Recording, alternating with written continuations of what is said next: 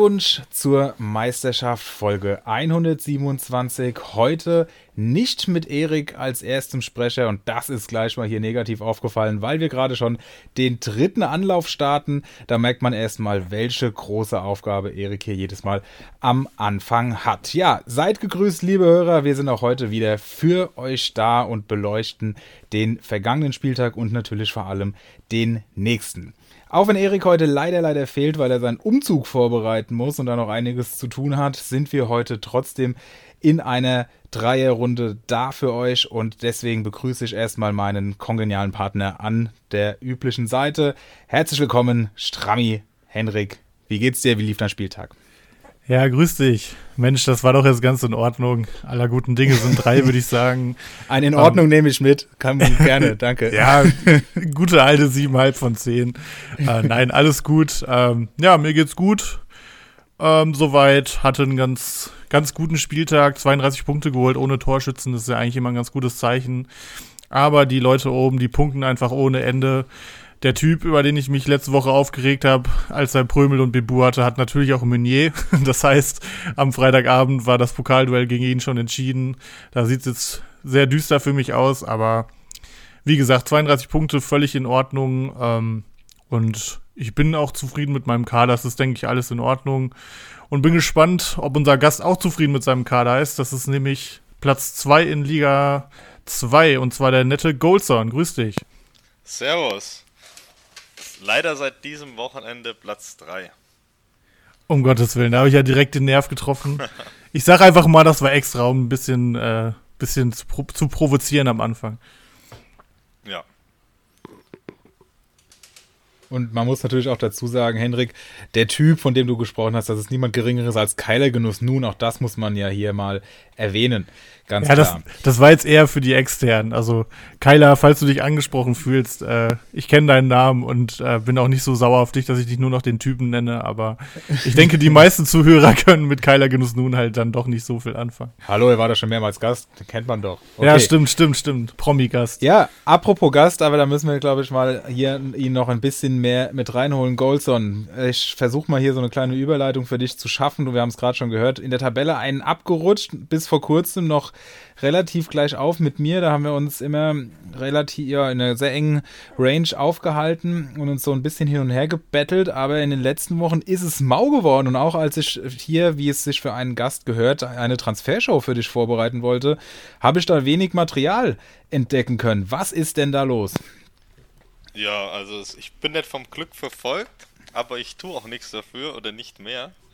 Also ich bin relativ inaktiv geworden nach dem grauenhafte, nach der grauenhaften Pokalniederlage gegen Erik. Oder obwohl ich halt den riesen Mannschaftswert hatte und eigentlich nur namhafte Spieler, ging das trotzdem alles in die Hose. Und wir haben es ja gerade schon mal analysiert. Ich hatte in den letzten neun Spieltagen ähm, insgesamt drei Tore. Bei einem Mannschaftswert, der wahrscheinlich durchschnittlich zwischen 75 und 85 Millionen lag. Das heißt, dieses Wochenende auch wieder nur 16 Punkte geholt. Und äh, somit rutsche ich halt einfach ein bisschen ab. Das ist natürlich sehr betrüblich, wenn man weiß, dass du vor einigen Wochen noch sehr vollmundig, obwohl ja ich eigentlich, wie man der Facebook-Gruppe entnehmen konnte, der mit der Gebo wie, wie stand es da? Mit der natürlich gegebenen Arroganz bin. ja, das hat doch dein Kollege da geschrieben, ne? Der ja, Marc genau. Malu. Marc Malo Lungwitz, genau. Ja, genau. Der ist übrigens auch in den ähm, offiziellen Communio-Podcast letzte Woche mit einer Hörerfrage geschafft hat. Da musste ich doch mal sehr schmunzeln.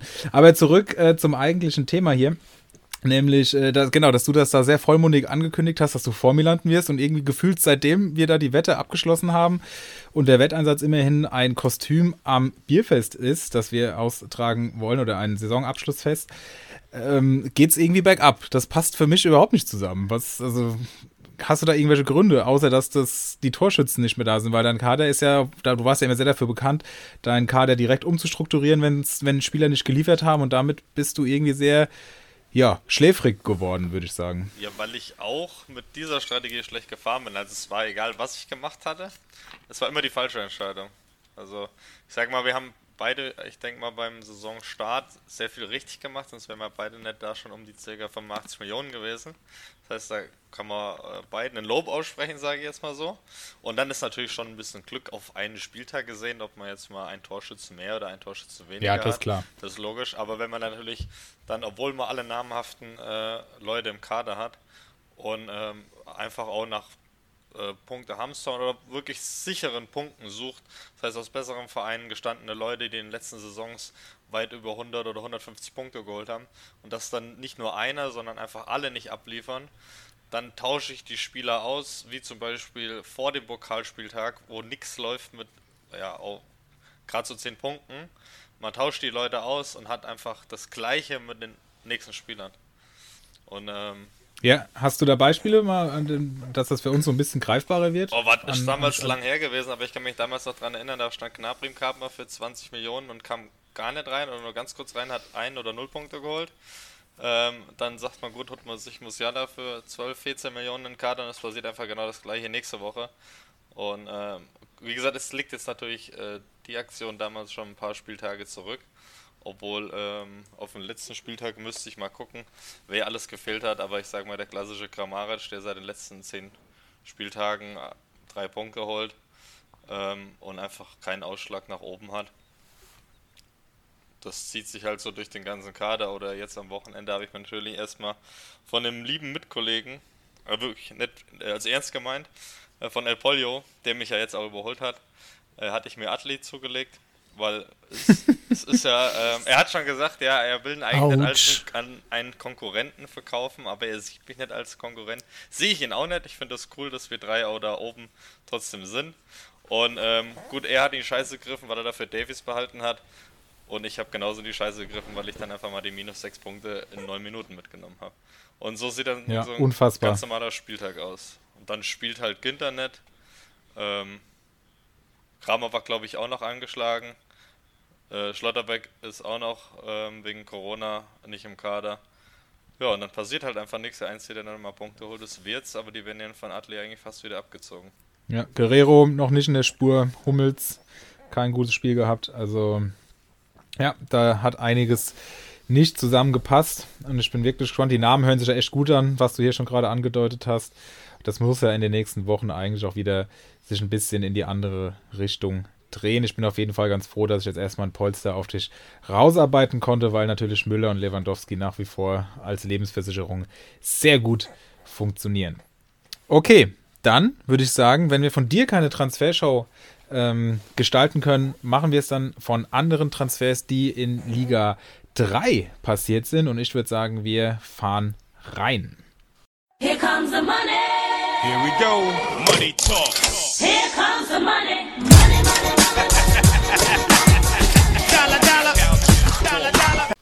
Als ersten Transfer finde ich sehr, sehr spannend. Der holen wir uns Zwietracht Maximus natürlich. Er ist ja Stammgast hier bei uns rein. Er hat nämlich gerade heute, Montag, der Podcast wird ja erst aller Voraussicht nach Dienstag erscheinen, Yusuf Paulsen verpflichtet für 7,7 Millionen bei einem heutigen Marktwert von 7,1. Und ja, wir alle haben wahrscheinlich schon eine Idee, was er dafür Beweggründe hatte, aber wir wollen da erstmal selbst ihn zu Wort kommen lassen.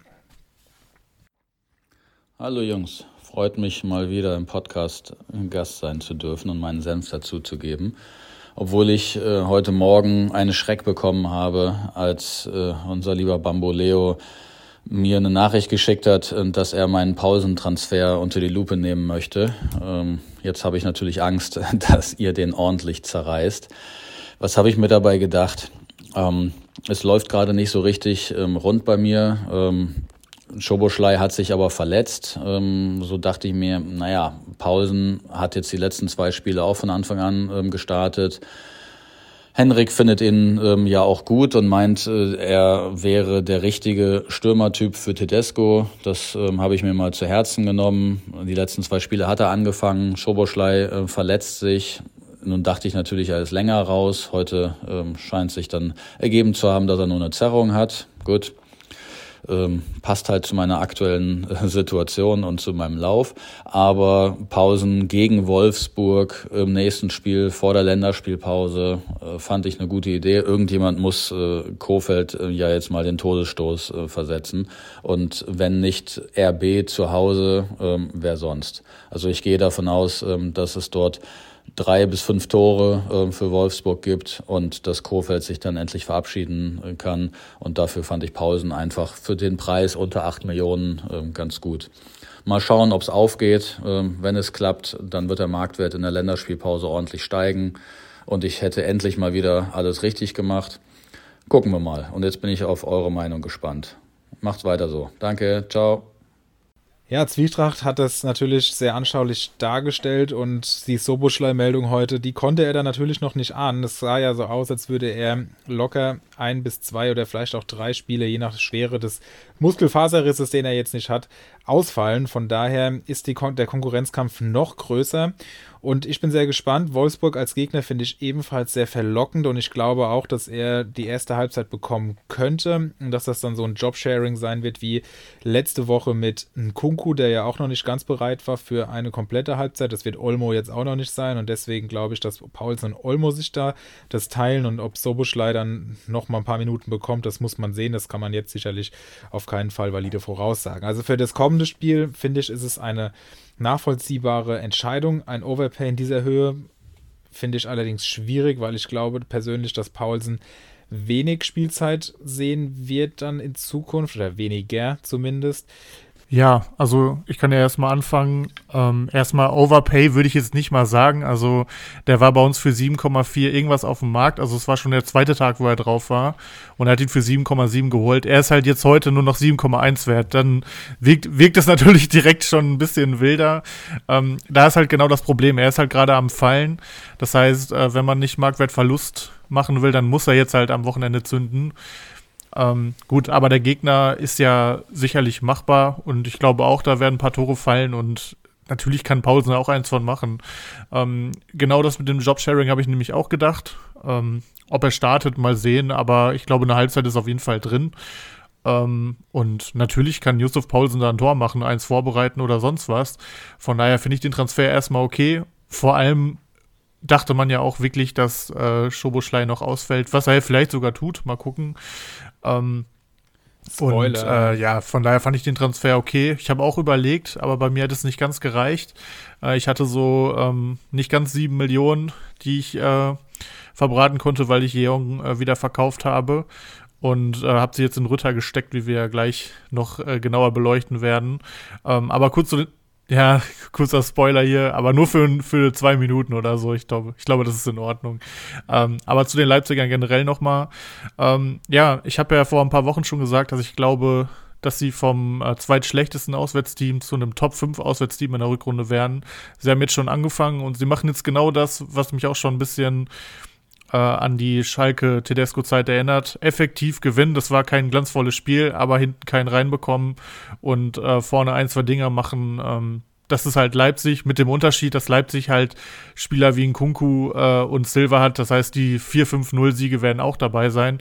Ich erwarte viel von ihnen. Ich ähm, glaube, dass alle Offensivspieler da noch ihre Momente haben werden und ja, finde den Transfer, um den Bogen nochmal zu spannen, echt in Ordnung ähm, und gönne es ihm auch, dem Zwietracht, weil äh, dem, bei dem äh, klappt momentan auch gar nichts, obwohl er auch einen sehr, sehr hohen Gesamtmarktwert hat. Also so ein bisschen wie bei dir, Goldson, und bei mir. Ähm, nur, dass ich noch mal ein bisschen weniger Marktwert habe. Aber ähm, ja, wir werden sehen. Ich denke, der Transfer ist in Ordnung. Nur, wenn er natürlich nicht zündet, dann ähm, muss man halt gucken, ob man dann nicht vielleicht echt die 800, 900.000 Verlust direkt mitnimmt. Über die Länderspielpause könnte er nämlich dann noch weiter sinken. Aber das werden wir, denke ich, mitkriegen, wie er es macht. Ähm, willst du noch was dazu sagen, Goldstone? Ja, also ich denke, weil das natürlich ein Zwietracht-Transfer wäre, muss es ja eigentlich aufgehen. Ähm, das Interessante ist vielleicht noch, dass halt jetzt Wolfsburg und ich glaube Bayern ansteht. Ähm, da muss man halt wirklich gucken, wie es aufgeht und wie lange Schoboschlei ausfällt. Mhm. Aber ähm, weiß nicht, ob die Intention jetzt wirklich ist, ihn länger zu halten oder kurzfristig, weil danach der Spielplan nach der Länderpause ist halt für Leipzig sehr attraktiv. Und ich bin jetzt zwar nicht extrem aktiv, aber mir fällt halt auf, dass eine unheimliche Rotation auch wegen krankheitsbedingten Spielern, verletzten Spielern ist. Das heißt, auch da könnte er natürlich in seiner Liga vielleicht auch, wenn es nur ein Weiterverkauf ist, trotzdem noch einen relativ guten Preis erzielen, weil er dann unter Umständen auch nach der Winterpause trotzdem noch sehr interessant sein könnte. Ja, wobei, ähm, also ich glaube, ich würde es so machen, wenn Paulsen jetzt nicht trifft oder signifikant stark punktet, sprich vier, fünf Punkte oder mehr, dann würde ich ihn definitiv abgeben, weil ich dann davon ausgehe, dass viele auch, ähm, also ich verfolge halt die ähm, Liga-Kommentarspalt, ach, Kommentarspalt, Liga-Kommentar, Liga-Insider, Kommentarspalten, so jetzt habe ich es aber, äh, relativ intensiv, weil, wie ich es ja auch schon angesprochen habe, ich einen Olmo und einen Kunku bei Kickbase hatte oder habe vielmehr und äh, Soboschlei bis zum Wochenende bei Comunio hatte und entsprechend ja da natürlich dann mich immer informiert habe, wie das da sich vonstatten, wie das da so vonstatten gehen könnte, was andere denken und da sind, ist, rechnet eigentlich niemand mit Paulsen. Das heißt, das wird sich auf den Marktwert sicherlich auch auswirken, dass viele Manager, wenn man das mal als ja, Rückschluss auf die Gesamtpopulation der Manager ziehen möchte, dass da der Marktwert sinken wird und entsprechend, wenn da die Punkte nicht reinhauen am Wochenende, würde ich mich da trennen und ich glaube, Zwietracht wird es auch. Der ist ja sowieso noch darauf aus, ein, zwei bestimmte Spieler zu holen, auf die er ein Auge geworfen hat und entsprechend wird er dann das Kapital dafür auch ja, wieder rück, zurückhalten. Schauen wir auf einen zweiten Transfer aus Liga 3 und du hast es schon angekündigt, Henrik. Es geht um niemand Geringeren als Giorgino Rütter, vielleicht eines der interessantesten Talente in der ganzen Bundesliga, wie ich finde. Sehr interessant war, dass er am Wochenende wieder nur von der Bank kam. Allerdings, wenn man dann zum Beispiel mal in den Kicker-Ticker reinliest, da steht dann Einwechslung von Rütter und dann die nächsten fünf Aktionen ist er einfach an jeder einzelnen Aktion beteiligt. Also man sieht, dass der da schon einen absoluten Impact auf das Spiel von Hoffenheim hat. Du hast ihn gekauft für 6,75, Henrik, und zwar von Ortinho am Samstag, nee, gestern, gestern Abend. Und was Ortinho dazu bewegt hat, diesen Spieler zu verkaufen, das hat er uns mitgeteilt und vielleicht hört ihr in der Sprachnachricht ja auch, welchen Tabellenplatz Ortinho momentan in Liga 3 einnimmt. Servus an die Podcast-Crew, hier spricht Ortinho, Spitzenreiter Liga 3. Ja, mein Rüttertransfer zu Stramboli. Was kann ich dazu sagen? Eigentlich gebe ich den guten Mann nur ab, weil ich von Freitag auf Samstag einen gewissen Leroy Sané verpflichten konnte, der sich in einer absoluten Topform befindet, Corona schon hinter sich hat und dementsprechend jetzt fürs Saisonfinale beziehungsweise für die Rückrunde ein Eckpfeiler meines Teams sein wird. Ich persönlich halte von Ritter weiterhin sehr viel. Er hat einen sehr guten Punkteschnitt von 3,6, hat noch nie Minuspunkte geholt und wurde in jedem Spiel eingesetzt. Ich denke auch, dass er bald wieder von Beginn an ran darf weil Dabur seine Aktien langsam, naja, vers verspielt hat. Ich hätte natürlich gerne zwei Alternativen aus meinem Sturm abgegeben, zum Beispiel Thielmann und Demirovic, nur das hätte vom Geld her nicht gereicht. Und ähm, ja, ich wünsche Strammi wirklich alles Gute mit Rütter. Hoffe, dass er jetzt einschlägt und bombt. Aber Leroy Sané ist halt nochmal eine Nummer größer und äh, der soll meinen Sturm jetzt anführen. Ich hätte auch die Möglichkeit gehabt, noch Hofmann oder Raum zu verkaufen. Nur Raum ist in Topform, ist schon wieder der beste Mann bei Hoffenheim gewesen, trotz Niederlage. Und Hofmann kommt jetzt bald zurück und wird die Gladbacher wieder in die Spur bringen und mich zum Aufstieg schießen. Bis dahin, macht's gut, macht weiter so und bleibt gesund. Ja, äh, man hat es ja deutlich gehört. Er grüßt von der Spitze. Er zieht auch echt davon und das ohne seinen Hofmann gerade. Also ähm, echt starke Saison. Glückwunsch an dieser Stelle auch an Ortinho auf jeden Fall. Auch sehr sympathischer Manager. Also ich, ich gönne es dir auch auf jeden Fall. Auch wenn man natürlich manchmal neidisch bei den Live-Punkten schaut, wenn man sieht, äh, dass für dich dann auf einmal so ein Thielmann trifft und sonst was. Ähm, ja, also was Rütter angeht, sehe ich es genauso wie Ortinho. Also ähm, ich halte ihn für talentierter als Dabur. Es ist natürlich ein richtiger Hot Take, aber Dabur spielt ja nun mal immer oder oft in letzter Zeit. Von daher ähm, muss man ja schon irgendwie fragen, warum das so ist. Ich denke einfach, Rütter wird Stück für Stück rangeführt. Der ist blutjung noch, aber er hat total viel Talent und ich denke mir einfach in meiner Situation ähm, muss ich auch ein bisschen Gamble eingehen. Rütter hat auf jeden Fall das Potenzial äh, zu explodieren, jederzeit, finde ich. Und ähm, wie Ortinho schon gesagt hat, er punktet auch von der Bank. Das heißt, es wäre jetzt auch kein Beinbruch, wenn er wieder von der Bank kommt. Zudem jetzt englische Woche, vielleicht startet der Burja im Pokal wieder und dann darf er mal von Anfang an gegen Dortmund und spielt den Hummels da schwindlig. Ähm, ich bin ganz zufrieden mit dem Transfer. Also ich glaube, er hat auf jeden Fall mehr Upside als Young, den ich vorher hatte. Sturm ist einfach aktuell meine Problemzone.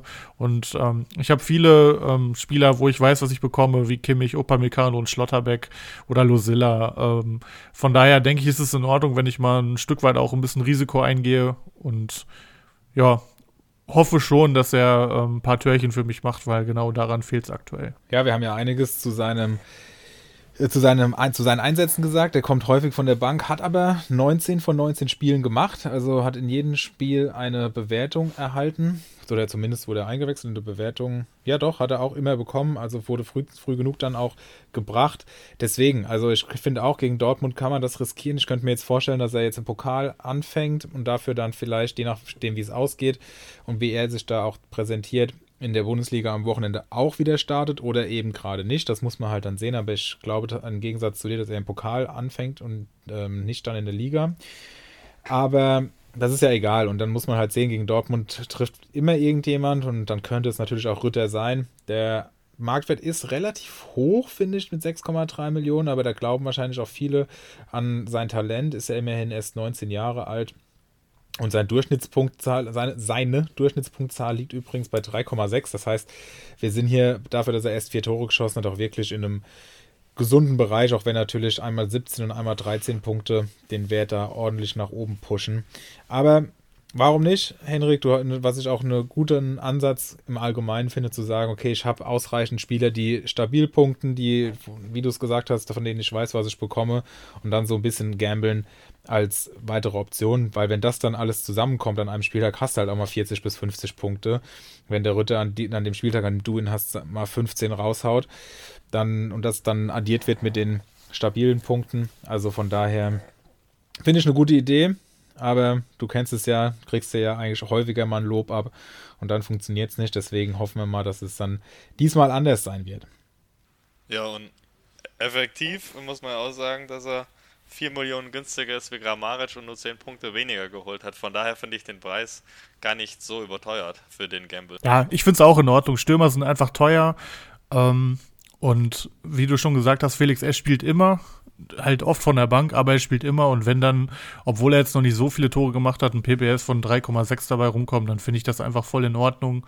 Und ähm, ja, er hat noch keine Minuspunkte geholt. Toi, toi, toi. Ich hatte schon, ich glaube, drei oder vier Spieler dieses Jahr geholt, die noch keine Minuspunkte geholt haben und die haben dann direkt danach welche geholt. Aber ähm, prinzipiell bin ich da erstmal rel relativ entspannt. Er hat auch genau ins Budget gepasst. Von daher, für diesen Spieltag nehme ich ihn auf jeden Fall mal mit. Dann schaue ich mir das an. Ähm, in der Länderspielpause muss man ja jeden Spieler so ein bisschen hinterfragen, sage ich mal. Ähm, ja, aber bin da jetzt echt ganz fein mit und Ortinho hat ihn ja auch nur verkauft, weil er sich halt Sané gekauft hat. Bei Sané hatte ich auch überlegt, aber da war mir dann äh, der Abstand zu Kimmich vom Marktwert irgendwie ein bisschen zu gering. Ähm, weil ich denke, Sané muss einfach krass überperformen für die Rückrunde, was ich mir durchaus vorstellen kann, was aber nicht unbedingt passieren muss, äh, damit er so stabil punktet wie Kimmich. Und Kimmich punktet halt auf jeden Fall so, deswegen war ich da nicht mitgegangen ähm, und ja, habe halt jetzt den Ritter abbekommen. Na gut, dann vielleicht ähm, ja, wie sagt man, das ein, na gut, vielleicht ist eurer beide Freud. Und dann haben doch, habt ihr doch beide was Win-Win. Das wäre schön. Und dann ist doch allen geholfen. Ich würde sagen, wir können dann langsam aber sicher die Transfershow schließen und zu den Perlen des letzten Spieltags und damit auch hoffentlich für den nächsten kommen. Jetzt bin ich aber mal gespannt. Herein, wenn's kein Taxifahrer ist. Servus. Voila. Braucht ihr noch einen Perlentaucher? So, da sind wir mit dem Perlentaucher. Und zwar ähm, habe ich heute meine Perlen in drei äh, Parts aufgeteilt und fange einfach mal mit, mit, dem ersten an. Und zwar heißt der, bei welchen Enttäuschungen würde ich aktuell blind zuschlagen? Und der erste Name, der mich da äh, direkt anlacht, ist Mats Hummels. Der kostet 6,6 äh, Millionen aktuell. Äh, und das, obwohl er aus den letzten vier Spielen ohne Tor 20 Punkte geholt hat. Ähm, er hat insgesamt einen PPS von 4,31, was an sich natürlich ein super PPS ist, aber schon auffällig äh, schlechter als sonst. Er hat allerdings bisher auch erst ein Tor gemacht und dafür ist es auf jeden Fall ein sehr guter Schnitt. Und ähm, ja, also ich denke, jeder, der die Bundesliga verfolgt, sieht, dass Hummels gerade gegen starke Gegner schon abbaut. Ähm, gegen Bayern oder auch gegen Leipzig äh, hat er schon mittlerweile seine Probleme. Aber die Bundesliga hat einfach nicht viele Mannschaften mit großer Qualität. Ähm, und gegen die, gegen die äh, schwachen Gegner, wo Dortmund auch viel den Ball hat, da hat er immer noch einen super Spielaufbau, spielt viele Pässe, gewinnt auch viele Zweikämpfe mit seinem Auge. Und äh, dadurch ist er einfach trotzdem immer noch für Rohpunkte zu haben. Zudem äh, kommt jetzt sein Partner Akanji zurück. Und Hummels kostet auch aktuell 4 Millionen weniger als sonst. Also das war immer so mit Davis der Verteidiger, der über 10 Millionen gekostet hat. Jetzt bei 6,6 äh, völlig fairer Preis. Und ich denke, da ähm, kann man auf jeden Fall zuschlagen. Bei wem man ebenfalls, bei wem ich zumindest äh, ebenfalls zuschlagen würde, ist Lukas Höhler. Der kostet nur noch 7,9 Millionen, bei uns leider an äh, Closes 11 vergeben. Ähm, da habe ich schon angefragt, da geht gar nichts. Also der behält den schön, würde ich auch machen. Ähm, der fällt nämlich jetzt extrem. Der war auch schon im achtstelligen Bereich. Äh, der fällt extrem, weil er am Wochenende das erste Mal einen Punkt nur geholt hat in der ganzen Saison, was auch schon Wahnsinn ist. Daran sieht man, was für eine Rohpunktemaschine er ist. Das liegt aber einfach daran, dass er ein Gegentor verschuldet hat. Sonst hätte er nämlich wieder drei bis vier Rohpunkte geholt, was ja dann völlig solide wäre. Bei einer 5-1-Niederlage, ne? Auswärts. Ja, eben, eben, eben. Muss man ja auch noch sagen. Also es wären wirklich drei bis vier Punkte gewesen, wenn er dieses Tor nicht verschuldet hätte. Und da denke ich mir einfach, der ist Mittelstürmer. Wie viele Tore wird er noch verschulden? Wahrscheinlich keins mehr. Ähm, von daher kann man, glaube ich, dieses Spiel mal ausblenden. Der Preis ist absolut äh, nett für einen Stürmer mit einem super PPS. Man spielt nun gegen Stuttgart, Köln, gegen Mainz zu Hause. Mainz ist auswärts extrem schwach, gegen Augsburg und Hertha. Man hat also Top-Programm und äh, ich erwarte, dass Freiburg sich einfach wieder fängt, wenn die äh, Rekonval Re ah, jetzt verhaspel ich mich, wenn die Rekonvaleszenz von Flecken und Schlotterbeck vorüber ist, weil die beiden sind einfach wichtig fürs Team. Gerade Flecken spielt auch einfach eine Bombensaison. Ähm, und ich glaube, dass auch ein Höhler da mal ein, zwei reinstochern kann. Und wenn die, wenn er dann zu seinen Rohpunkten noch seine Spiele dabei hat mit zehn oder elf Punkten durch sein Tor, dann ist es einfach einer der interessantesten Stürmer der Liga zu einem absolut fairen Preis. Von daher würde ich da jetzt ausnutzen, wenn er bei euch auf den Transfermarkt kommt, dass er einfach durch seine eine schwache Performance so am Fallen ist. Ähm, ja, und der dritte, den ich habe, der wurde heute schon ein paar Mal thematisiert. Da kann äh, Goldstone gleich auch noch was zu sagen. Ist Andrej Kramaric. Ich hatte ihn selbst sehr lange in der Hinrunde, habe mich dann von ihm getrennt, ich glaube für 15 oder 16 Millionen. Ähm, ja, er ist enttäuschend, ähm, kann man nicht anders sagen. Und man weiß auch nicht, ob es besser wird, weil er einfach eine andere Rolle hat und aktuell nicht so zu den Toren kommt. Aber ich glaube irgendwie einfach an ihn. Ähm, auch wenn er nicht trifft und nicht scoret, hat er trotzdem nur zweimal einen Punkt geholt, kein einziges Mal schlechter, nie null Punkte, nie Minuspunkte. Und das äh, Spiel, wo er nur einen Punkt geholt hat, war unter anderem eins äh, beim 0 zu 4 gegen Bayern. Das heißt, eins der schwächsten Hoffenheimer Spiele. Hoffenheim ist einfach eines der besten Teams dieses Jahr. Das wird auch so bleiben, da bin ich mir ziemlich sicher. Da ist keine Doppelbelastung, nichts. Und äh, auch Kramaric wird wieder daran teilhaben. Er wird scoren. Ob er viele Tore noch machen wird in der Rückrunde, ich weiß es nicht. Aber zumindest wird er wieder mehrere Vorlagen haben, denke ich. Und 10,1 Millionen, obwohl er echt eine verfluchte Saison spielt, steht da immer noch ein dicker Vierer PPS und für 10,1 Millionen würde ich ihn, wenn er jetzt auf den Transfermarkt kommt, auf jeden Fall blind kaufen, denn so günstig war er seit Jahren nicht mehr. Goldson, würdest du den auch noch kaufen, wenn du ihn nicht eh schon im Kader hättest? Ja, jetzt könnte ich mir sogar zweimal leisten für den Preis, den ich ihn damals gekauft habe. Also ich habe mir für 19 Millionen gekauft. Habe mir jetzt auch durchgezogen, weil ich jetzt dann die Taktiker gefahren habe, einfach nichts mehr zu machen und die Leute auch zu halten in der Hoffnung, genau das, was jetzt passiert, was Jamboli gesagt hat. Und ich denke, für 10 Millionen kann man eigentlich wirklich nicht mehr viel falsch machen, weil er holt, wie gesagt, er holt trotzdem ja seine Punkte. Und wenn halt vielleicht einfach seine Torbeteiligung oder Tore jetzt noch in der Rückrunde kommen, dann wird er auch mit 150 Aufwärtspunkten äh, also irgendwo auslaufen. Das stimmt und das ist ja immer noch echt ein ordentlicher Schnitt. Habe auch neulich mal überlegt, was da halt einfach fehlt. Die, eigentlich sind seine Noten wahrscheinlich genauso wie vorher auch. Und wenn man dann halt die Tore draufrechnet und das, was auch die Tore an eine für eine bessere Note bringen, dann ist er genau da, wo er eigentlich sonst auch steht. Aber ja, ja die Tore fehlen auch, halt. Ja. Die Tore fehlen halt. Das ist nicht von der Hand zu weisen. Okay, sehr interessante Kategorie, die wir eigentlich hier im Perlentaucher gerne etablieren können. Immer mal so ein bisschen draufschauen und das im Auge behalten, wo man gegen den Trend agieren sollte.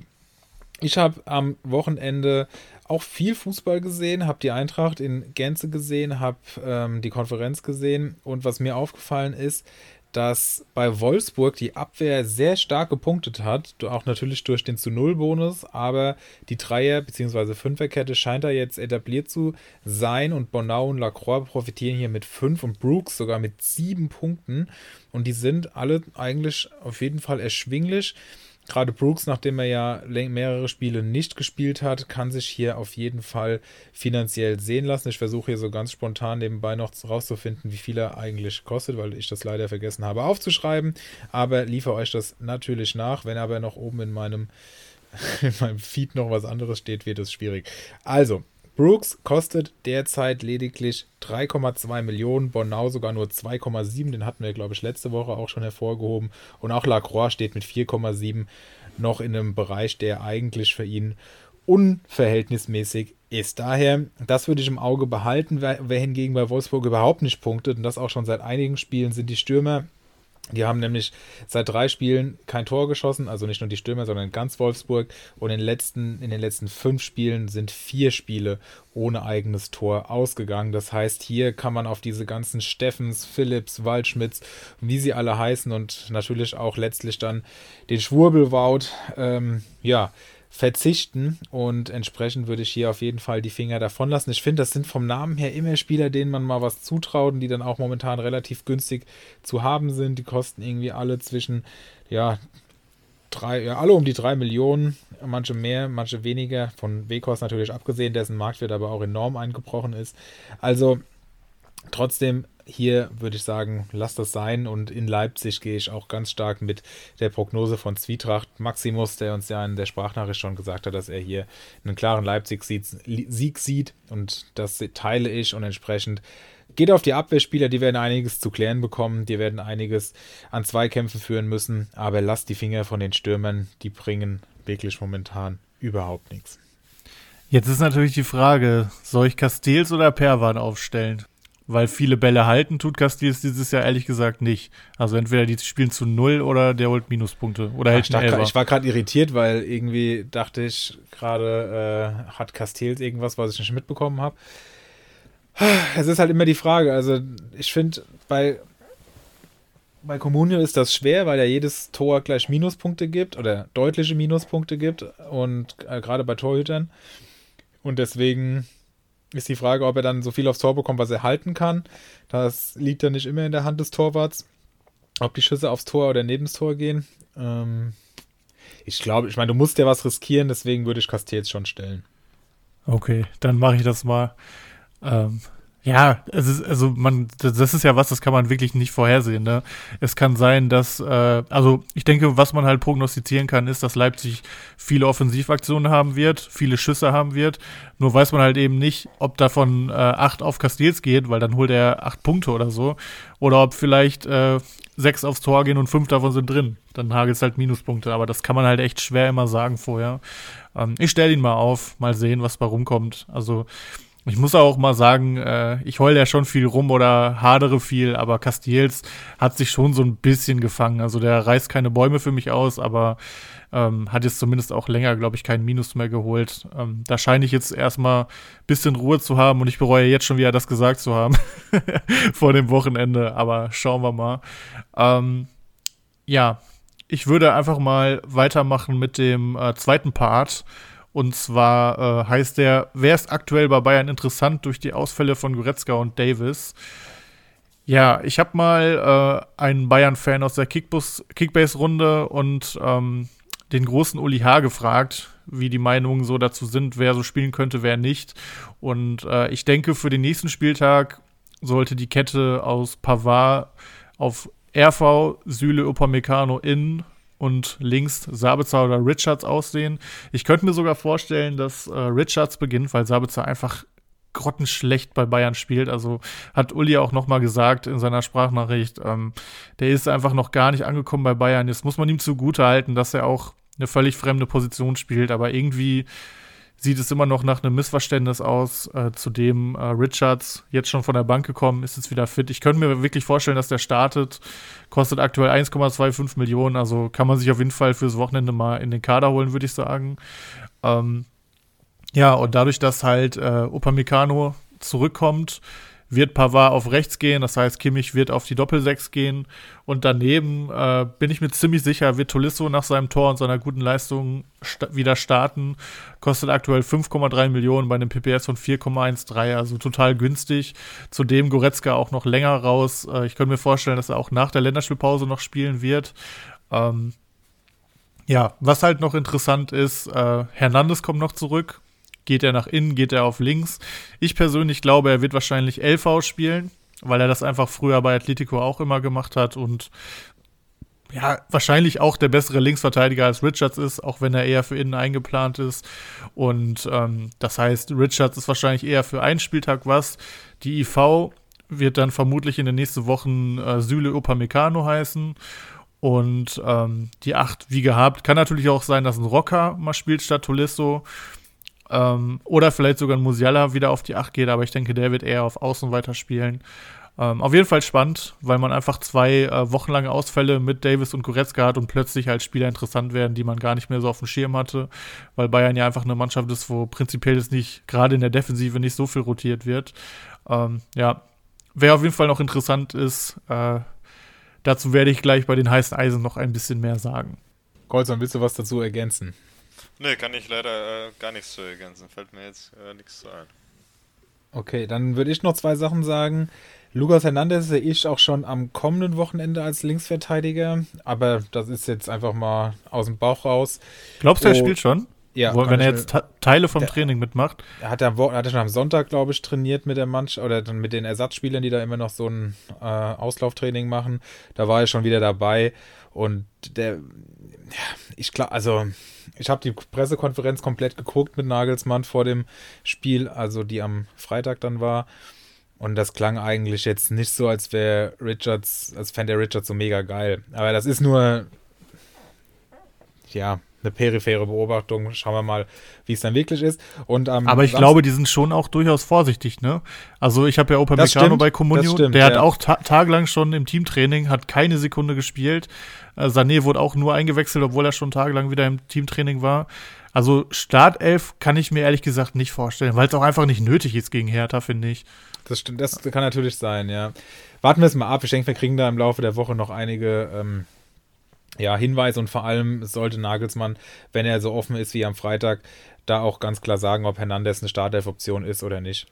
Was ich noch interessant finde, dass am Samstag waren ein paar Kumpels da zum, zum Fußball schauen und wir hatten dann auch so ein bisschen über die Situation bei Bayern gesprochen, wenn Coman wieder da ist und sind noch so ein bisschen auf den auf die Idee gekommen, dass da ja auch mit einer Viererreihe gespielt werden könnte, da Sané in letzter Zeit also das ist jetzt vielleicht noch nicht was für das Hertha-Spiel, aber dann eben für die Zeit danach, dass Sané ja durchaus auch im Zentrum zu gefallen weiß und dann aber natürlich Müller nicht verdrängen kann, sodass die Frage wäre, und das hat man ja dann als Coman noch fit war im, gegen Ende der Hinrunde, auch immer mal wieder angedeutet gesehen, dass die dann einfach mit Sané und Müller im Zentrum und Gnabry und Coman auf den Außen gespielt haben. Und ich bin gespannt, ob sich das dann weiter etabliert und dann einfach Kimmich als alleiniger Sechser da hinten dran drei Flü eigentlich starken Flügelspieler da berücksichtigt werden können und dann eben der Joker. Und ähm, ja, Tolisso finde ich auch noch sehr, sehr gut. Gerade jetzt noch für das Hertha-Spiel am Wochenende ganz gut aussehen wird. Dann würde ich gerne noch mit euch über Union Berlin sprechen. Die haben ihr letztes Spiel gegen Hoffenheim ja, doch überraschend gewonnen. Das hat lange nicht so ausgesehen nach dem Rückstand. Hatten weniger Ballbesitz, gleich bei einer ausgeglichenen Anzahl von Schüssen. Und wenn man so auf die Spieler guckt bei Sofascore, da sind doch wenige dabei, die irgendwie im grünen Bereich gelandet sind. Von daher ist die Frage, hat Union Berlin Kommunio-Relevanz oder nicht? Ich muss ganz ehrlich sagen, ich glaube, weder letztes noch dieses Jahr habe ich mit irgendeinem äh, Unioner eine Erfolgsstory zu verbuchen. Also letztes Jahr Trimmel war natürlich super, äh, wobei es schon das dritte Jahr Union jetzt, ne? Ja, stimmt, weil Trimmel hatte zwei überragende Saisons und äh, jetzt, ja, okay. Ich hatte nie einen Kruse. Ähm, ich finde die immer, die, es ist immer so schwer zu sagen, weil zum Beispiel so ein Prömel hat jetzt gerade mal so eine super starke Phase, ist aber eigentlich eher so ein 1 bis 2 PPS-Spieler. Ähm, Kruse ist natürlich immer ganz gut, auch wenn er dieses Jahr etwas schwächer ist als letztes Jahr. Und ansonsten, ich hatte mal so einen Behrens, der hat bei mir nicht funktioniert. Ähm, dann Avonie ist natürlich super, wenn man den hat, aber aktuell bringt einem natürlich auch nichts. Ähm, so dann Trim, selbst Trimmel konntest du dieses Jahr eigentlich nicht mehr haben, weil er sich immer wieder mit äh, Riasson ausgetauscht hat. Gieselmann war natürlich top, aber der war Spieltag 1 einfach in einem anderen Kader und seitdem glaube ich auch nicht mehr zu haben. Wobei, nee. Ich weiß gar nicht. Also ich glaube, er ist beim Computer, aber war einfach nicht mehr auf dem Markt. Ähm, ich finde Union immer schwierig. Also wie du schon gesagt hast, die gewinnen halt irgendwie knapp ihre Spiele das ist vielleicht dann auch der Punkt, dass sie einfach äh, viel Erfahrung im Team haben. Vielleicht macht das echt nochmal so den entscheidenden Prozent aus, dass die Jungs einfach wissen, wie man so das Spiel zu Ende bringt. Aber ich finde, Union ist nichts fürs Auge.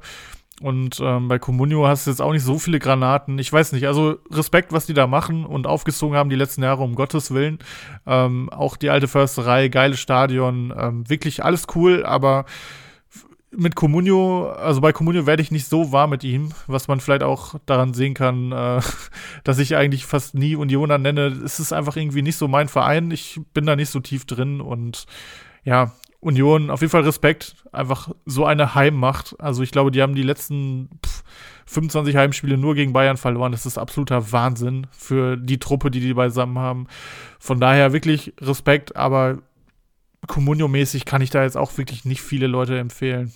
Und Prömel ist halt so mein Hassspieler der letzten Wochen. Ja, ich würde halt auch sagen, sie sind halt als Mannschaft sehr gut. Und es punktet auch immer mal jemand anders. Aber explizit irgendwie einen Spieler äh, rauszunehmen, mit dem man mehrere Wochen fahren kann, finde ich auch wirklich schwierig, wenn man sich die Statistiken eigentlich jetzt mal bei Sofascore anguckt. Vom letzten Spiel gewinnen die halt einfach deutlich mehr Zweikämpfe, haben dreimal so viele Tackles wie Hoffenheim und haben auch, glaube ich, einfach nicht dieses schöne Spielen, sondern ziehen das halt das Team auch wirklich einfach durch. Und darum wird es auch dementsprechend so eng oder gewinnen sie halt auch nochmal so knapp. Das ist eine schöne, schöne Beobachtung. Ich finde, wen man auf jeden Fall noch erwähnen kann hier, wenn es um, um Union Berlin geht, das ist Geraldo Becker, der an jetzt in der Reihenfolge 15, 16, 17, 19 äh, 7, 5, 4 und 4 Punkte gemacht hat und dann natürlich die einen 4 Punkte nur nach Einwechslung im letzten Spiel. Der hat auf jeden Fall hier ein bisschen Beständigkeit gezeigt und auch mal vier Spiele in Folge eine ordentliche Punktzahl.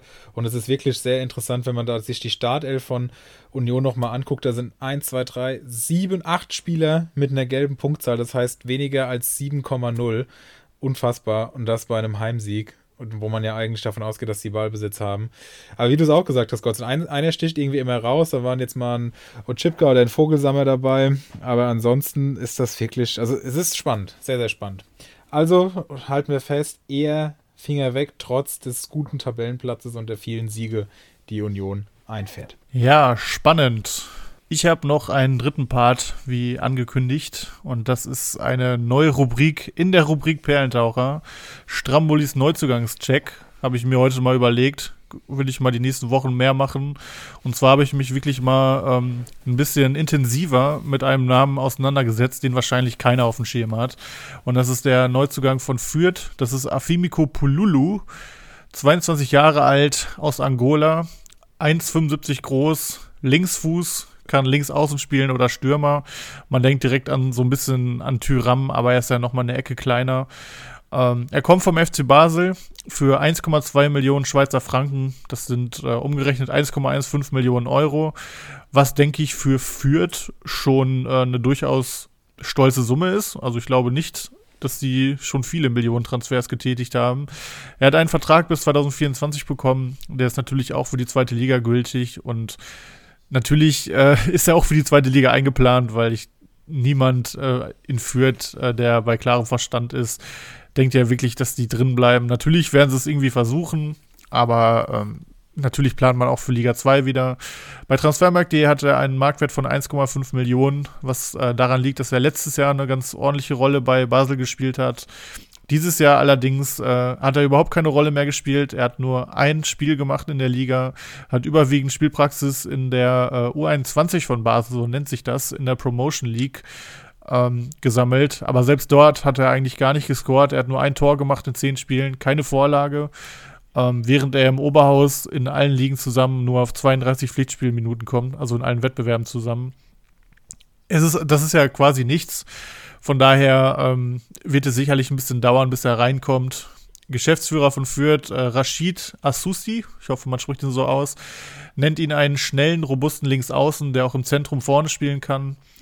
Ähm, und wenn man mal ein bisschen in den Foren blättert, und das habe ich getan, dann ähm, stößt man auf ein paar ganz interessante ähm, Kommentare zu ihm. Also er ist ein gelernter Stürmer, allerdings ist er bis jetzt im Profibereich zu ineffizient, zu untorgefährlich und äh, hat deshalb als, als linkes Mittelfeld, also linker Winger gespielt, ähm, weil er einfach dort seine Stärken, die Schnelligkeit und auch seine Physis besser ausspielen konnte.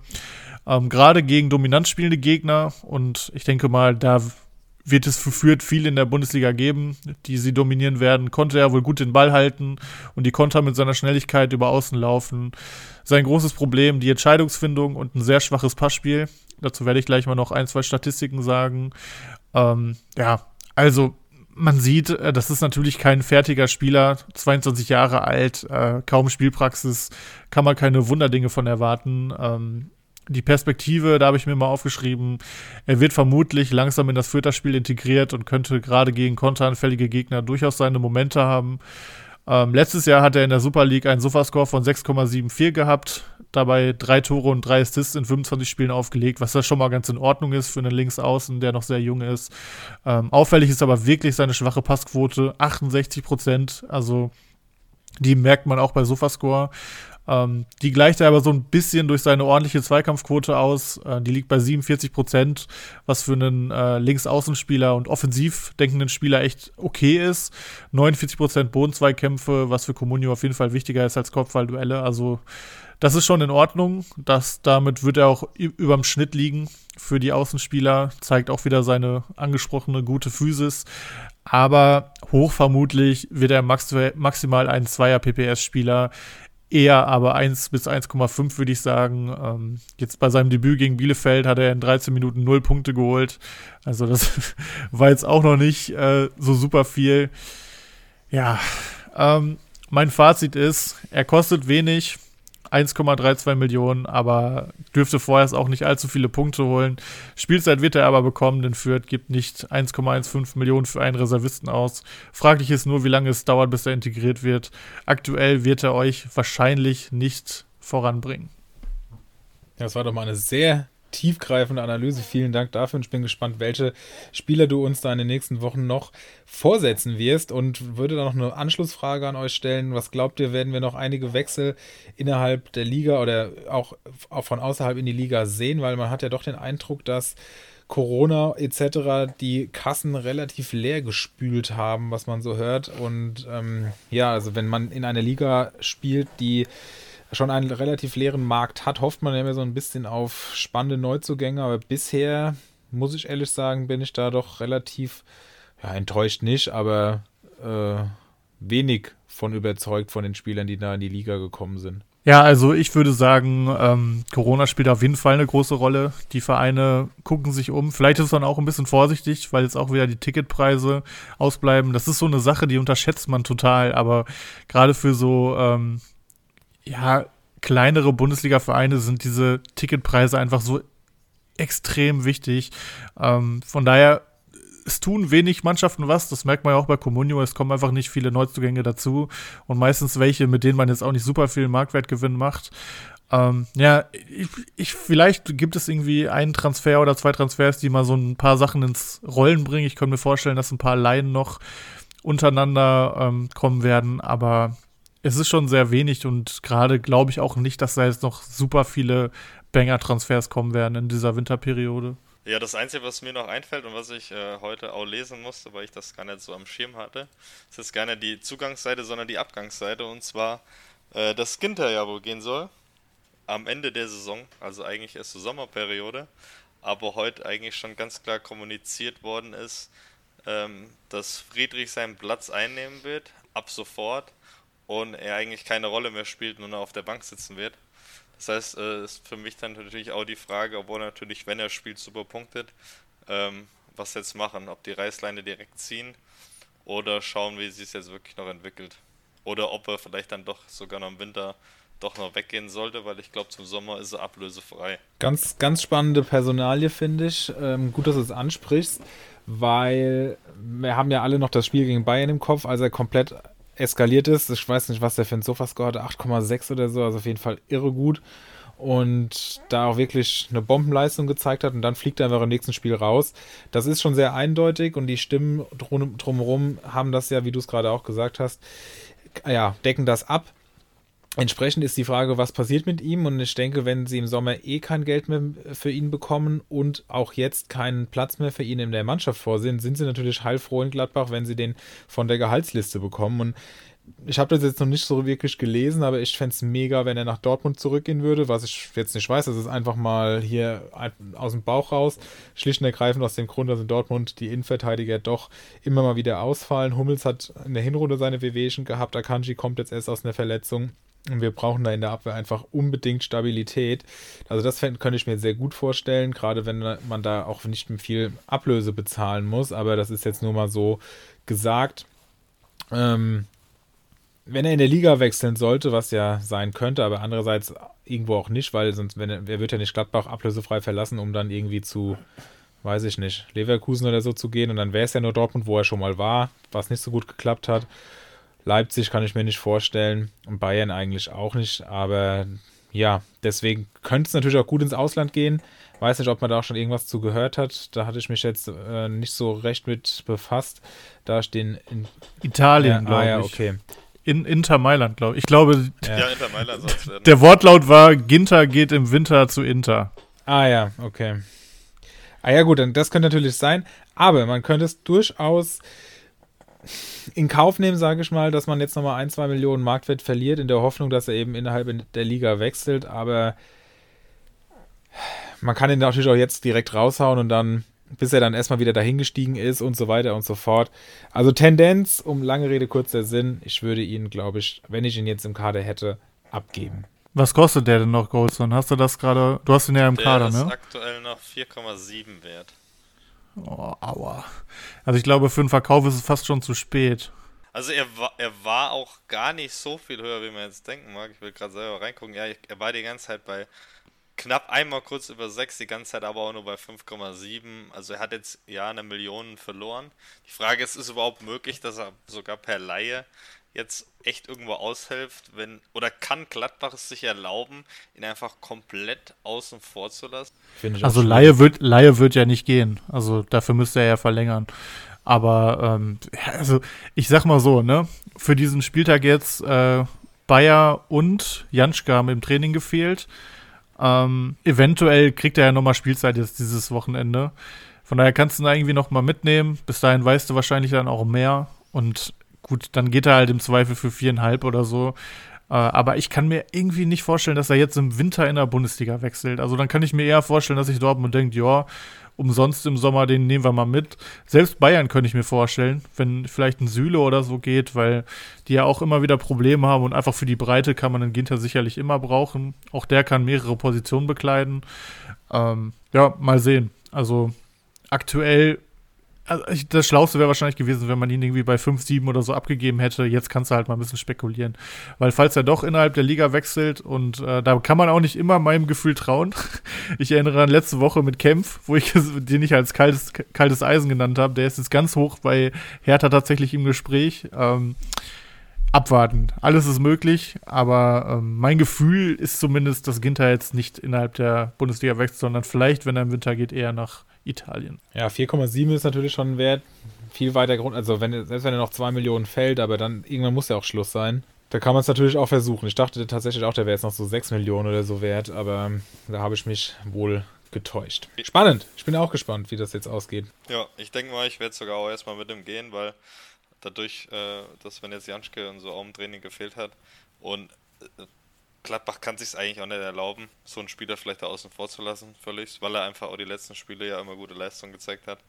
Ähm, muss man halt mal schauen. Vielleicht weiß man aber wirklich nach dem nächsten Spieltag und ob ich jetzt 500.000 mehr oder weniger dann verliere, dann kommt es vielleicht nicht mehr drauf an. Das stimmt. Währenddessen kommt die Live-Meldung, Robert Lewandowski zum FIFA-Weltfußballer gewählt. Natürlich dann auch herzlichen Glückwunsch von dieser Stelle. Bin froh, dass er das äh, in meiner Mannschaft wurde.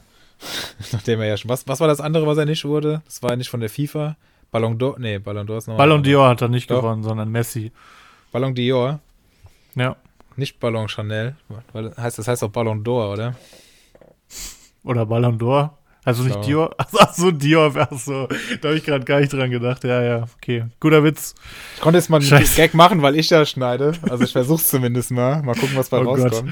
eigentlich, müsste ich, eigentlich, eigentlich müsste ich noch so einen richtig schlechten Witz machen, worauf dann so drei Sekunden Stille folgt und da kannst du mal, da kannst du dich komplett rächen für die letzten Wochen und Monate. Da kann ich dann mal, kann ich dann mal richtig üben, wie man das macht mit äh, Einfügen von Audiodateien und sowas.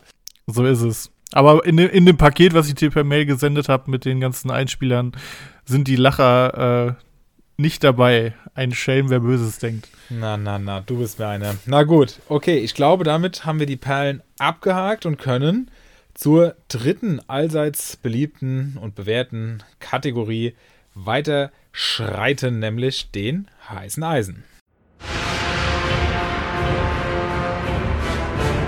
Die heißen Eisen.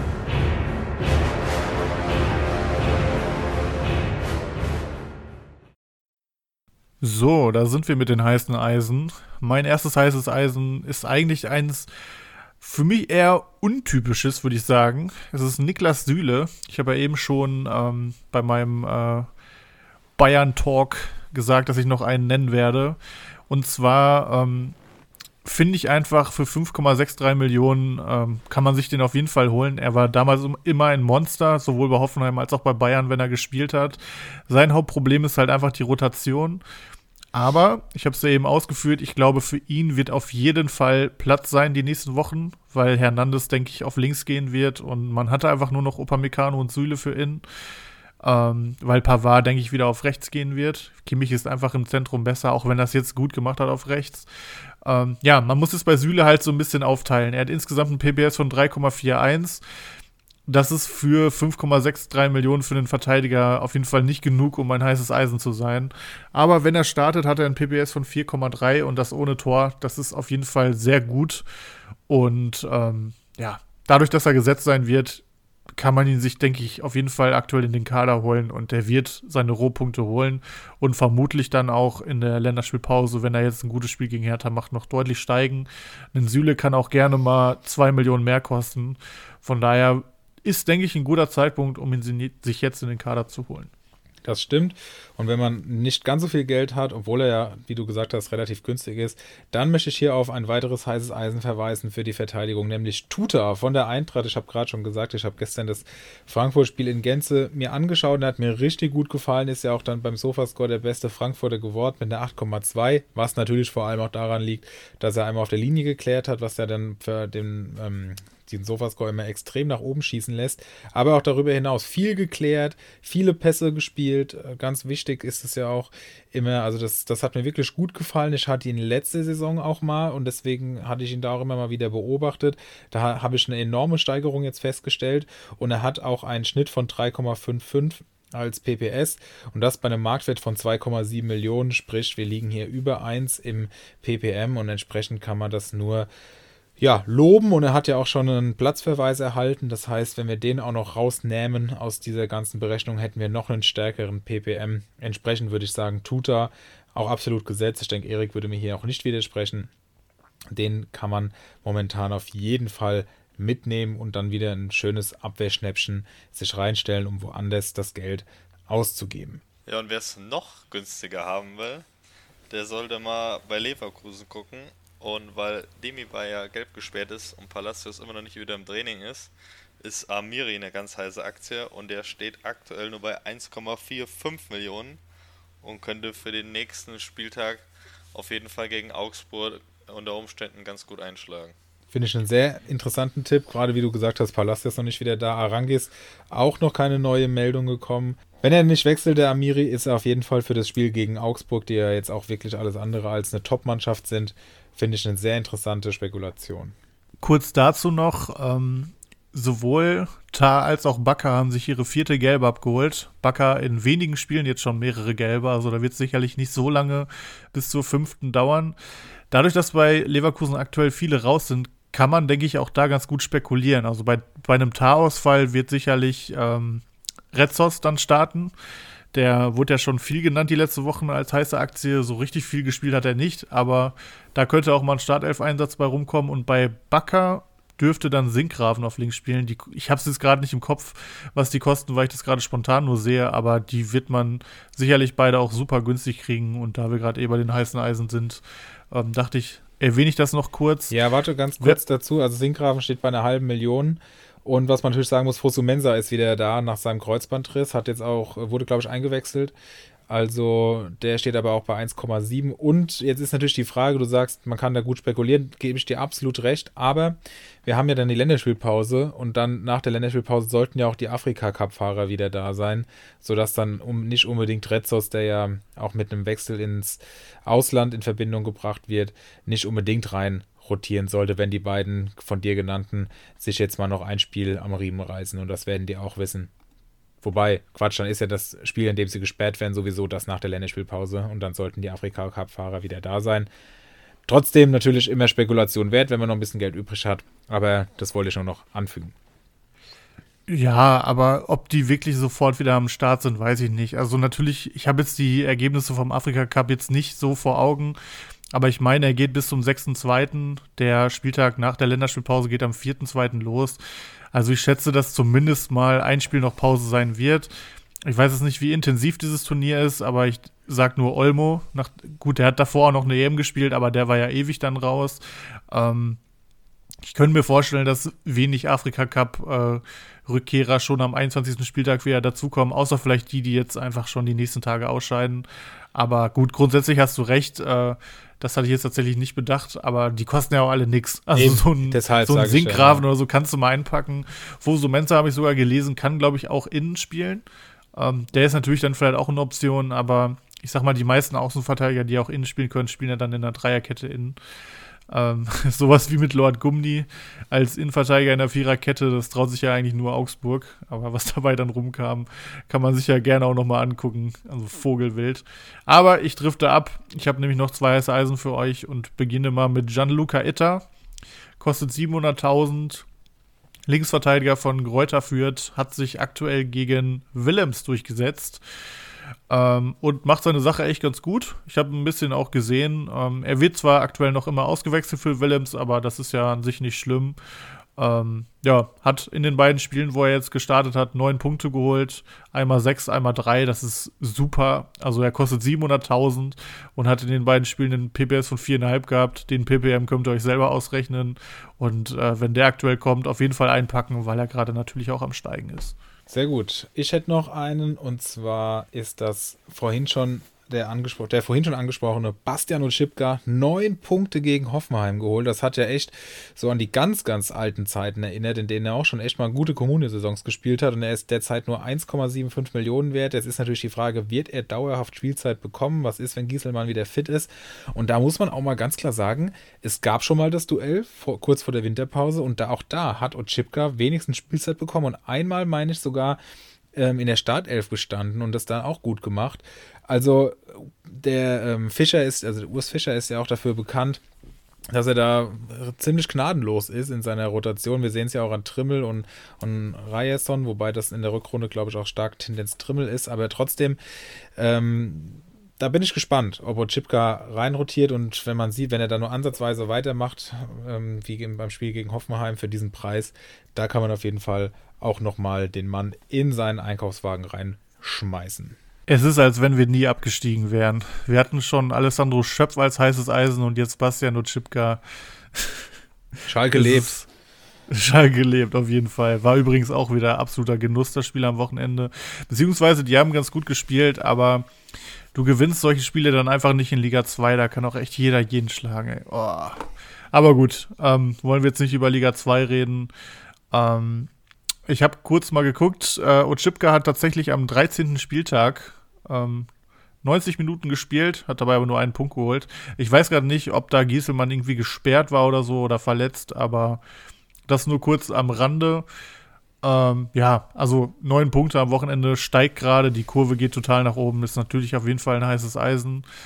Ähm, und ich glaube tatsächlich, dass Gieselmann weiterspielen wird, weil das einfach die ganze Saison gut gemacht hat. Aber für diesen Spieltag könnte Chipka auf jeden Fall nochmal eine Option sein. Und äh, wie gesagt, im Zweifel Marktwert gewinnen und äh, da kann man auf jeden Fall nichts falsch machen. Bei wem man ein bisschen gambeln kann, ist äh, Hugo Novoa. Das ist ein 19-jähriger spanischer Stürmer von RB Leipzig. Wurde jetzt zweimal am Stück eingewechselt. Punktetechnisch war das noch nicht viel. Ähm, er kostet 840.000. Aber wer die Konferenz gesehen hat, er hat ein Tor gemacht am Wochenende. Das wurde nur leider zurückgenommen, oder das heißt zu, leider, aber es wurde zurückgenommen vom äh, VAR. Und ja, wenn das gezählt hätte, dann wäre er jetzt natürlich ein Rising Star. So haben ihn vielleicht viele noch nicht auf dem Schirm, aber er ist momentan einfach eine Einwechseloption, weil Leipzig nicht, nicht so viele Spieler in der Offensiv gerade zur Verfügung hat. Zudem wurde er vor Olmo eingewechselt und ich denke mir, als Offensivspieler von Leipzig, wir haben schon gesagt, am Wochenende ein Gegner, wo vielleicht, wo es richtig knallen könnte. Warum nicht einpacken? Ich habe ihn bei Kickbase eben gekauft, werde ihn wahrscheinlich sogar auch aufstellen. Und ähm, ja, glaube, dass der durchaus noch eine Rolle spielen könnte in der Rückrunde. Ja, ich habe den ganz frisch vor dem Spieltag verkauft, weil ich dann Janni Serra lieber aufgestellt habe, weil ich dachte, der könnte gegen Fürth noch was machen. Das hat sich natürlich nicht gelohnt, aber finde ihn auch interessant. Er hat ja sogar schon ein Tor geschossen in der Bundesliga in der Hinrunde. Also finde ja, ich interessant. Stimmt. Also für, das, für den Preis unter einer Million auf jeden Fall machbar. Goldson, hast du noch einen? Nee, ich habe jetzt keinen mehr. Alles klar. Okay. Hätten wir sonst noch was auf dem Programm, Jungs? Ach, ich glaube, eine Stunde zehn steht hier. Jetzt muss man sagen, wir haben natürlich zwischendurch ähm, noch ein paar Sachen, die wir rausschneiden, aber auch ein paar Sprachnachrichten, die wieder draufkommen. Aber ich denke, dafür, dass wir ohne Erik heute hier aufgenommen haben, ist es eine ganz okaye Zeit. Ähm, und denke, wir können auf jeden Fall den Deckel drauf machen.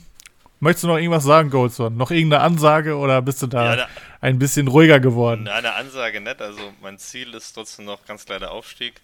Weil ich muss einfach sagen, äh, auch wenn viele denken, dass vielleicht eine Liga 2 auch einfacher ist, aber Bambo hat es letztes Mal auch schon gesagt, dadurch, dass kein Transferfluss ist, auch untereinander von Spielern, passiert nichts. Und es ist manchmal wirklich schwieriger, daraus was zu machen, äh, wie andersrum. Und wenn ich mir jetzt auch meine Mannschaft halt angucke, um vielleicht noch zum Abschluss auch darauf zu kommen, dann stehe ich auch vor der Entscheidung, okay, ähm, ich gehe gerne mit El Polio hoch und es ist mir auch egal, ob er vor mir ist, ob ich da als Dritter, als Zweiter hochgehe. Interessiert mich tatsächlich nicht. Auch wenn man natürlich immer gewinnen will. Aber da habe ich relativ äh, das schon abgehakt.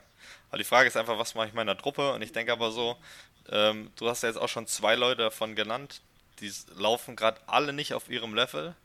Ich habe eigentlich das Geld schon überall verloren und sie jetzt zu verkaufen, wäre dann, glaube ich, auch einfach nicht mehr der richtige Zeitpunkt und eigentlich kann es fast nur noch bergauf gehen. Ganz ehrlich, du hast einen Guerrero, der, der aktuell nicht so punktet, wie er kann, wo ich aber glaube, er wird es noch tun. Du hast einen Schlotterberg, der jetzt ausgefallen ist, der eine Maschine ist. Du hast Hummels, der wahrscheinlich auch besser punkten wird. Über Ginter haben wir gesprochen. Ähm, wenn er bleibt, also in der Liga bleibt, dann auch ein super Verteidiger. Du hast einen Wirtz, du hast einen Endo, du hast Kramaric und du hast halt Adli, der jetzt, wo es halt maximal blöd gelaufen ist. Aber das ist eine Truppe, mit der man aufsteigt, wenn das wieder normaler läuft. Das ist jetzt ich weiß, wenn man das dann so hört, dann ähm, denkt man sich immer, ja toll, aber es wird ja nicht besser. Das geht mir ja auch so in meiner Liga 3-Saison. Aber ich wüsste nicht, was du großartig machen sollst, weil die Spieler, die du hast, sind teilweise absolute Elite der Liga. Und so ein Guerrero für 9,4 brauchst du den nicht abgeben, weil der hat immer im Tank in den nächsten Wochen einfach zwei Meter zu schießen, drei Tore vorzubereiten und einen 6er PPS zu fahren. Ein Schlotterberg für 6,8 brauchst du auch nicht abgeben, der kommt zurück. Hummels, wie eben gesagt, äh, wird mit Akanji neben sich bestimmt auch wieder besser punkten. Mal davon ab, dass er gar nicht so kacke gepunktet hat. Ich glaube, 20 Punkte in den letzten vier Spielen hatte ich mir rausgeschrieben. Wirtz, ähm, müssen wir auch nichts zu sagen. Topspieler und Kramaric für 10 Millionen brauchst du auch nicht abgeben. Also Ja, ist zwar blöd, dass du starke überholt Namen. wurdest, aber ich würde einfach, ich einfach abwarten bei vielen. Natürlich sowas wie Ginter, ähm, Kramer und so sehe ich noch in deinem Kader. Da kann man auf jeden Fall gucken, was man macht. Ähm, aber so die Big Guns von dir, da würde ich, glaube ich, keine einzige von austauschen. Ja, ich finde auch, also die, das liest schon echt gut und da muss man jetzt einfach mal durch und dann wird sich das auch wieder sicherlich schon zeitnah drehen. Also wir haben ja immerhin das nochmal zur Einordnung an die, die mit den ganzen Namen, die wir hier nennen, nicht ganz so viel anfangen können, beziehungsweise dass das einfach vielleicht ein bisschen viel ist, wenn man da nicht in unserem Ligenzyklus mit drin ist. Äh, Golson ist der Manager, dem wir die mit Abstand beste Kaderbewertung aller Zeiten erteilt haben und das kommt ja nicht von ungefähr. Natürlich war es dann noch früher in der Saison, aber trotzdem ist die Qualität ja noch da. Wir haben die Namen gehört und das wird Ich würde dem Kader stellen. immer noch so viele Punkte geben. Achteinhalb mindestens. Ja, das hört sich ja schon mal gut an. Aber ich denke, ich sehe es eigentlich genauso. Also für mich ist auch nur Wackelkandidat an Ginter und auch so kleine Leute wie ähm, ein Gramer, der halt aktuell noch günstig ist und ich weiß halt, inwiefern er dann Wimmer oder der so, das ist ja auch noch ein super Spieler. Wimmer würde ich auch Geld. nicht abgeben für 3 Millionen. Der hat, hat Ja. ist auch, also ich habe mal tatsächlich mal zugeguckt in den wenigen Tagen, wo es- wo ich mal ein Bundesligaspiel gucke oder mal reinschaue. Und ähm, das ist ja wirklich ein talentierter äh, Spieler. Und da geht nach offensiv, kann da ja auch alles passieren. Der kann ja auch den Doppelpack wirklich schießen. Und den kannst du für 3 Millionen halt auch nicht abgeben. Absolut richtig, ja. Was ich noch gerne hier einmal äh, bewerben würde, ist zum einen, dass bei Spotify neuerdings oder seit einigen Wochen Podcasts bewertet werden können mit Sternen und da würden wir euch natürlich recht herzlich ermutigen wollen, natürlich nur, wenn ihr es aus Überzeugung tut, ist ja klar, uns eine 5-Sterne-Bewertung dazulassen. Das würde uns riesig freuen. Wir werden natürlich da jetzt noch nicht in irgendwelche Charts vorstoßen, aber es freut uns natürlich trotzdem, wenn wir ein bisschen, ja, das ist ja die, quasi die Anerkennung, die man hier uns erteilen kann. Das wäre schön, wenn ihr da für uns stimmt und wenn nicht, dann äh, ja, schreibt uns gerne, was ihr gerne noch verbessert hättet. Und Henrik, du hast noch was, was du bewerben. Es ist ja fast schon wie bei äh, solchen Größen wie gemischtes Hack, wo immer noch äh, Produkte beworben werden können. Jetzt können wir auch mal hier richtig einen raushauen. So ist es. Jetzt ähm, ist es ja so, dass unsere Community wahrscheinlich nicht im Schnitt 19 Jahre alt ist, sondern eher 44. Nein, ganz so alt nicht im Schnitt, aber schon auch ein paar alte Haudegen dabei sind, die, ich sag mal, schon lange Communio spielen. Aber trotzdem muss man natürlich auch ein bisschen mit der Zeit gehen. Äh, unser Facebook-Account und die Gruppe, das wird natürlich bleiben, aber trotzdem wollen wir auch mal bei Instagram ähm, uns ausprobieren. Äh, ich habe schon einen Account erstellt, bisher allerdings keine Zeit gefunden, das alles so ein bisschen herzurichten. Ich habe da auch jemanden aus Liga 3, der mit ähm, Bilddesign und so weiter äh, einiges anfangen kann. Den wollte ich mir eventuell noch ins Boot holen oder wir. Und ähm, ja, ihr könnt gerne unserem Instagram-Account schon mal folgen. Er heißt Überraschung, Glückwunsch zur Meisterschaft. Ähm, nicht wundern, dass da aktuell noch nichts hochgeladen wurde. Das kommt auf jeden Fall. Ich werde mich da die Tage mal dran setzen. Und ähm, ich glaube, du hast ja auch gesagt, würdest da ein bisschen ähm, mitmachen, Felix, ne? Ja. Und ähm, Und ja, allem, der da Erik. Wir, da können wir halt auch so auch ganz gute so Schnellabstimmungen und sowas machen, wobei natürlich die Hauptinteraktionsplattform die Facebook-Gruppe bleiben wird, das ist ja klar. Also wir wollen da Genau. jetzt kein Rad neu erfinden. Niemand wird, nur weil er nicht bei Instagram angemeldet ist, da weniger Input bekommen. Aber wir wollen, wie du es gesagt hast, da ein bisschen uns auch ausprobieren und mal gucken, wann wir dann für die ganz junge Generation uns auch auf TikTok anmelden.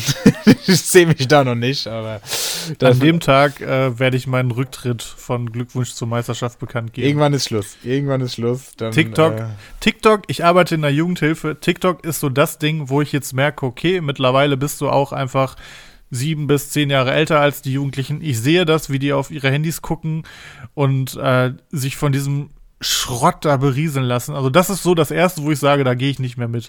Ich habe Snapchat, ich habe Instagram, ich habe Facebook, WhatsApp, alles, aber TikTok ist so das Ding, wo ich mich echt jetzt so verweigere. Ja, das war neulich noch, ich weiß nicht, ich glaube, ich habe es noch nicht erzählt, war, waren wir, war ich in der Schule und dann äh, hatte ich irgendwas am iPad gezeigt und dann haben die auch meine Apps gesehen, dann fragte eine Schülerin, oh, äh, Herr Schweizer, haben Sie, haben Sie Snapchat? Und ich so, ja, aber ich nutze es eigentlich nicht wirklich. Und da guckt sie ihre Mitschülerin an, also es war neunte Klasse, krass, das ist das erste Mal, dass, dass ich sehe, dass ein alter Mensch Snapchat hat. Und ich bin einfach 28 und habe mich, hab mich gefühlt wirklich wie so ein Opa. Und das war das erste Mal in meinem Leben, dass ich als alt tituliert wurde. Und es war Sehr geil. nicht schön. Aber gut, wir haben jetzt in der Klasse einen Running Gag damit, also ist alles okay. Aber tja, man muss scheinbar wirklich irgendwo mit der Zeit gehen. Und ich denke, das hilft uns nochmal, um einen Übergang zu schaffen, von wegen mit der Zeit gehen. An der Zeit, zu dem Zeitpunkt sind wir nämlich jetzt vorangekommen. Goldson, vielen Dank für deine Unterstützung heute. Und wir hoffen sehr, dass du wieder, oder eigentlich hoffe ich es nicht, weil du, wie wir gerade gehört haben, doch auch echt eine ernstzunehmende Konkurrenz darstellst, äh, wieder aktiver wirst und dann auch wieder uns hier äh, äh, bereicherst und entsprechend wir dann vielleicht im nächsten Jahr, also in der nächsten Saison, dann draufschauen, ob das was wurde mit dem Aufstieg oder nicht und wenn ja, warum und wenn ja, äh, wenn nicht, warum nicht. Vielen, vielen Dank und ich gebe euch die letzten Worte. Ja, äh, ich habe zu danken. Also es hat trotzdem viel Spaß gemacht, auch wenn ich äh, diesmal, glaube ich, einfach lange zu viel dazu beitragen konnte. Aber ich denke auch, wenn wir so verbleiben, dass wir uns spätestens nächste Saison hören. Und ich werde dann im Endeffekt doch noch alles dran setzen, dass der Aufstieg auf jeden Fall irgendwie klappt. Und äh, sobald dann die Abschiedsfeier, nicht Abschiedsfeier, Abschlussfeier, wo ich dann mit einem wundervollen Kostüm auftreten darf, ähm, ich dann noch wieder mehr Lust bekomme auf die nächste Saison und dass das ganze Spiel dann eigentlich wieder von vorne losgeht. Das sind doch nette Worte zum Abschied. Ich würde sagen, dafür, damit haben wir es für diese Woche und nächste Woche dann wieder mit Erik. Macht's gut, Leute. Ciao, ciao. Ciao. Ciao.